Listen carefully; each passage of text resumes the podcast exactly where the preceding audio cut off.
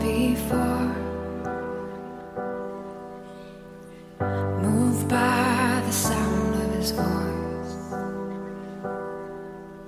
and seas that are shaken and stirred.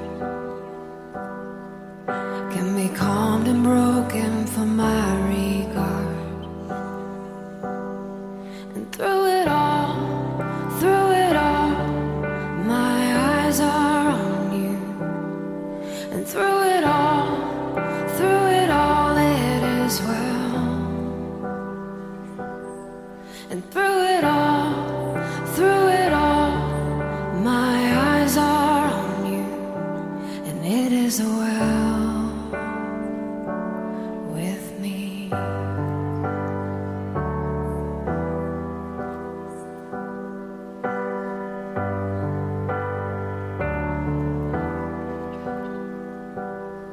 And far be it from me to not believe,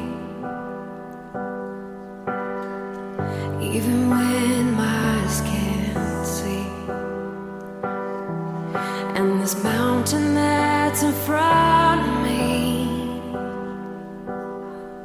will be thrown into the midst of the sea.